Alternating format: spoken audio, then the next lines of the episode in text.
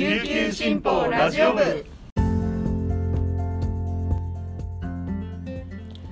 はいたい。皆さんいかがお過ごしですか？今日も琉球新報ラジオ部をお聞きいただきありがとうございます。4月25日月曜日本日の担当パーソナリティはデジタル推進局の毛田代七瀬が担当します。現在午前11時時点の那覇の気温は26.7度。天気は晴れ時々曇りとなっています。はい。今日月曜日ですね。私昨日お休みだったんですが実は糸満の糸満市の農家さんのお誘いで友人と一緒に野菜バーベキューに行ってきました。野菜が好きなのでとても楽しみにしていたんですけれども野菜だけなのかなと思っていたら最後に農家さんで飼育して出荷したという鹿児島の黒豚のお肉を出してくれました。これはまさにリアルちむどんどんですね。っていうことでみんなで盛り上がりました。朝ドラを見てる方はわかるかと思います。はいお野菜もお肉もとっても美味しくて楽しい時間を過ごしました。美味しいものたくさん食べましたので今週も頑張っていこうと思います。それではこの時間までに入った沖縄のニュースをお届けします。はじめのニュースです。任期満了に伴う沖縄市長選が24日投開票され、無所属現職で自民公明が推薦する桑江幸男氏が29,738票を獲得し、無所属新人で共産、立民、社民、社大、ニヌファブ氏が推薦する前市議の森山正和氏を1万89票差の大差で破り3期目の当選を決めました。桑江市は1期目から目玉公約として掲げた沖縄アリーナ整備を昨年実現させたことなどの実績を強調しました。アリーナを活用した経済活性化や小屋北交差点へのターミナル整備、子どもの貧困対策などを掲げて広い支持を得ました。投票率は過去最低の45.14%でした。県政奪還を目指す自民公明は9月の知事選に向けて県内第2の都市での勝利で大きな弾みをつけました。玉城デニー知事を支える沖縄オール沖縄勢は1月の名護南城の両市長選と2月の石垣市長選に続く4連敗となっています。沖縄市は玉城知事の地盤でもあり、知事選に向けて大きな打撃となりました。桑江市の得票数は過去の沖縄市長選で最多だった18年の3万2761票と比べて3000票余り減りました。桑江市は講演会がしっかりとした組織体制を作り浸透させてくれた。2期8年を評価。これからの4年間の期待が勝利につながったと思っている。まずは心を一つに2023年のバスケットボールワールドカップを成功させていこうと抱負を述べました。次のニュースです。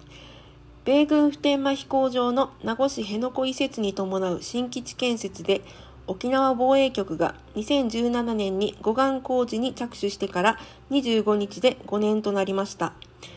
19年の県民投票などで示された反対の民意を無視した埋め立て工事が進んでいます。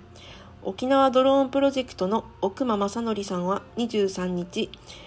護岸護岸工事着工から5年になるのを前に小型無人機で埋め立てが進む現場を撮影しました。琉球新報が2017年9月に空撮した写真と比較すると埋め立てが進み辺野古側の海面が見えなくなっています。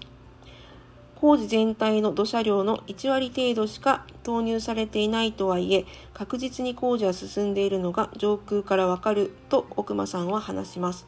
現実を重く受け止めました。一方、使用予定土砂の8割以上を占める大浦湾側は軟弱地盤で埋め立て着手の見通しは立っていません。防衛局が申請した地盤改良工事に伴う設計変更を沖縄県が不承認したこと、不承認としたことをめぐり、国と県の攻防は続いています。国は県の設計変更の承認から大浦湾側工事完了と米軍の使用開始まで12年かかると試算しています。辺野古移設が唯一の解決策として国が辺野古に固執し続ける限り、普天間飛行場の閉鎖、返還は進まず、危険性は放置されることになります。最後のニュースです。沖縄県酒造組合は24日、那覇市のノボテル沖縄那覇で第36代沖縄県青森の女王選出大会の最終審査会を開催しました。名護市の神山聖華さん、那覇市のズケランリカさん、南原町の崎原由紀さんが新女王に選ばれました。神山さんは今年は復帰から50年で NHK の連続テレビ小説ちむどんどんも放送されている沖縄が注目される都市に青森を国内外に発信したいと話しました。ズケランさんは泡盛の美味しさ、沖縄の食文化を世界中に伝えたいと意気込みました。崎原さんは泡盛と沖縄を伝える使命を担ったとこれからの活動に意欲を見せました。コロナ禍で現女王の活動ができなかったため昨年の選出はありませんでした。今回が2年ぶりの女王誕生となりました。以上、この時間までに入ったニュースをお届けしました。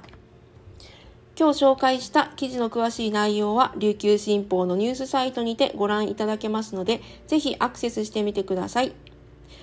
本日は月曜日、引き続き一押し記者解説があります。このままラジオ部をお聞きください。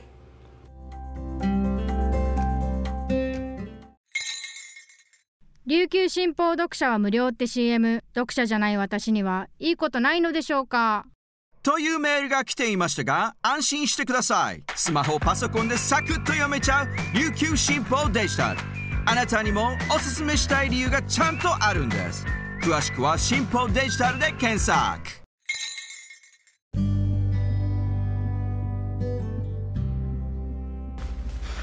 続いては記者のおすすめ記事を紹介する一押し記者解説のコーナーです。本日のパーソナリティはデジタル推進局の田吹陽子が担当します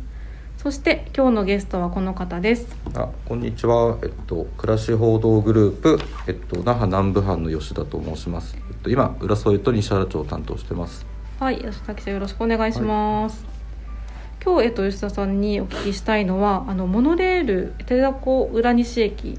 の開発についてなんですけど、えっと、2019年にあのモノレールが手田浦西駅まで延伸して、まあ、開通したんですが、はい、それから、まあ、2年半ですかね。2年半近く経ってるんですけどまだこう空き地というか、はい、ちょっとだだっ広い空き地が広がってる状況なんですけどちょっとそのまち、あ、づくりいろいろ計画があったはずなんですけど今どうなってるのかなってちょっと気になっていまして。えっとまあ、現状としては、えっと、そもそもこの浦西駅周辺の今整備をしているところが、まあ、大体18ヘクタールありまして、でそこに、えっと、これから一応スーパーとかホテルとかマンションが建つ予定っていうのがこれがこの駅ができるっていうことで最初にその発表された計画ではあって、うん、今それで、えっと、整備を進めているんですけども、はい、えっと、当初の計画では本来だとこの3月で、えっと、この価格整理土地価格整理事業っていうのが終わって。てプラスこのスーパーとかが全て立つっていう予定だったんですけども、えっと、今2年の遅れが、えっと、出ています。なるほど、はい、と計画通りにいけばこのもう3月 ,3 月に ,3 月には完成してたはずだけど、はい、っていうことなんですね。なるほど。これだけ遅れた理由っていうのは何なんでしょうか？えっとまあいろいろあるんですけどもまず、えっと、大きなものとしてその今その駅周辺をその土地価格整理っていってその行政の方で、えっと、この土地を整地するというか、うしてる作業をしてるんですけどもそれがあのいろんな工事の過程でいろんな追加工事とかが発生していてでそれで結局工期が2年遅れていてそれがまあ結局他のことにも波及してという。なるほど。まあ、プラスやっぱりそのコロナで、はい。えっと、いろんなその,、まあ、そのスーパーが、まあ、イオンさんなんですけども、うん、イオンさんがそこでちょっと、えっと、計画のこの後ろ倒しといいますか、えっと、それになって結局計画自体も遅れてるっていうふうになってますね。まずこのイオンイオンさんが入る場所があってそちらがまあ2年遅れになっていて他にもいろいろこう都市型のホテルとか、まあ、スポーツフィットネス施設とかいくつか計画がありましたけどそのイオンさん以外の場所っていうのはどういうふうに今なってるんですか？えっと、今も決まっていて一番早くその入るのが、うん。えっと、みのり学園っていうこの浦添市内にこの幼稚園とかやってる学校法人があるんですけども、うん。そこが、えっと、もう工事始まってるんですけど、えっと、調理師学校。あの調理師とかあと栄養士ですかね。そそこを育てるその学校専門学校を今作っていうん。て一応来年の春に、えっと、開学を予定しているのと、あとまもなく工事が始まるのがあと、えっと、ディスカウントショップが。これはちょっとまだ行政の方からはい。名前とかはちょっと公表していなくてほうほうほうほう。わからないんですけども。そういう大型、まあ、大型なんですかねそういう店舗も入る予定っていう話。わかりました。そっかホテルの建設は今ちょうど白紙になっている状態なんですね。そうですね。あの駅の北側にその21街区っていうその堀内があるんですけども、はいえっと、そこは本来そのマンションとホテルが複合施設がえー建つ予定だったんですけどもちょっとあのーこの地権者で作るその土地価格整理組合っていうところとこの事業者との間でちょっとまあ交渉がうん。まとまらずに、まあ、今結局白紙になった状態でなるほど。で組合としてはまあ近々また再公募うーん。してそう事業者を募る予定ですね。なるほどですね。あと駅の北側のまあ14街区についてはあの浦添市の方と土地組合の方とで少し対応に違いが出ていて少し対立している部分があるという話もあったんですけどこの辺はえっと、このもともとこの、えっと、この組合の方でじゃあこの駅周辺をどういうふうに開発するかってなった時にそのうん。完治規定っていうその、まあ、決まり事を作ったんですけど、その時にその14街区あの場所でいうとですね、はい。あの三霊市運閣のすぐ近くその14街区って場所があってで、はい。そこにえいわゆるジムをこの、はい。作るっていうふうに決めちゃったんですよね。で最初そこであのジッサスさんが、まあ、入る予定でほう名乗りを上げたんですけどもその後にそのコロナがはい。来てやっぱりその密を避けるっていうことでそのやっぱりお客さんんも数も減ったりとかしうんてそこで撤退をしたんですね。でその後また一社同じようなその業態のフはい。ィットネス事業者がじゃあうちが今度入りたいっていう手を挙げたんですけどもここも結局そのコロナを理由にうん。あやっぱりやめますってなって。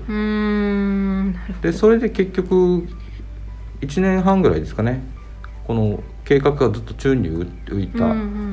状態になっていてでそんな矢先にそのこの14街区の地権者の方がはい。ちょっと名前はまだ言えないんですけどその全国展開するその企業さんからこっちをその事務所ビルとして、えー、とこの土地を売り買いたいっていう話があってでやっぱりその地主としては、うんうん。あ買ってくれるんだったらまあ売りたいですってなって。で組合としても地主がそう言うんだったらやっぱその地主の意向をうん。うん尊重したいっていうことで、じゃあどうぞっていうふうに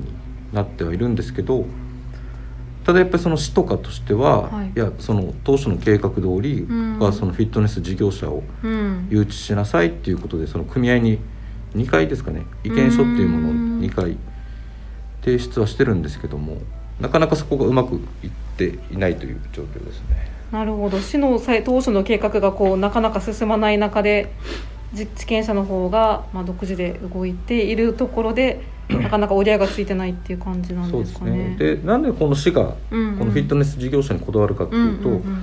この14街区のすぐ横に、あの浦添分散型エネルギー社っていう会社があるんですけども、はいはいはい。そこはいわゆるその浦西駅周辺の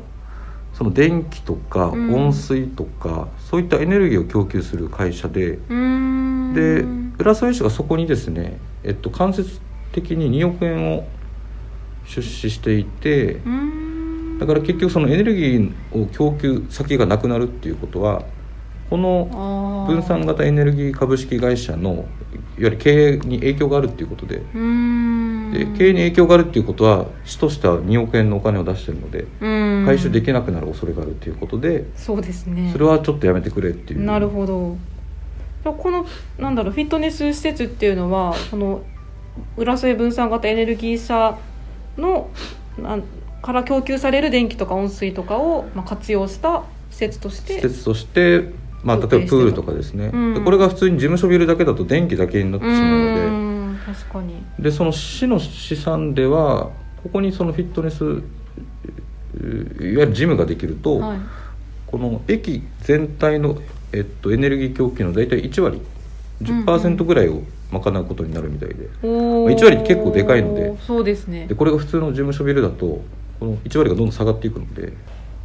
今後はどうなっていくんでしょうか？ねちょっとね落としどころが正直なくてですね。あの今その市議会の方でも、はい。この市と同様に組合に対してこのフィットネス事業者を誘致しなさいっていうそういう決議うん。を全会一致で可決これはもう与野党を超えて全会一致ではい可決してはいるんですけどもうん。だからやっぱり市とか行、えっと、議会としてははい。そういうこの地主の意向が大事なんだけども、うん。当初のこの決まりに沿ってフィットネス事業者を誘致しなさいって。でまたあの浦添市内にあるある会社があのここにそういうフィットネス、まあ、ジムを作ってもいいよっていう声を上げてる会社もあるみたいでして。うんだからまあ市と議会としてはまあ渡りに船じゃないですけどあるんだったらじゃあここをやった方がいいんじゃなないかっていうなるほど提案はしてるんですけどなかなかうん。向こうの地主からしても今交渉中なので、あちらはあちらでまた交渉してるんですね。まあ、ただやっぱり市としてもこの駅周辺のその区画整理事業自体が全体で101億円うん。あ全体で。の事業費がかかっていてそのうちの半分はその補助金でやってるのでやっぱりその公金が投入されてるのでやっぱり行政としてもやっぱりうん。失敗できないと言いますか、うん。確かに。けどこの街づくりってじこう実現したらあの辺ってどんな風に変わり今あのご覧になったら分かると思うんですけど今本当に何もない殺風景なんですけどねあのそうですねやっぱ2年後のちょうど今の時期ですかね。うん。にはこのイオンさんうん。もできてますしなんか本当にだだっ広い何もない土地になってしまうだからちょっとね不安安になってる方も多いと思うんですけど。まあ駅をし駅を中心とした街づくりみたいな街みたいな形にはね。もう少し待ったらなるようまあな2年後。2年後結構浦添の方とか村西周辺に住んでる方はもうずっと待ちわびてるのかなと思いますので。また何かあの続報というか新しいニュースがありましたら、ぜひはいまた教えてください、はい今日は吉田記者に来ていただきました、ありがとうございます、ありがとうございます。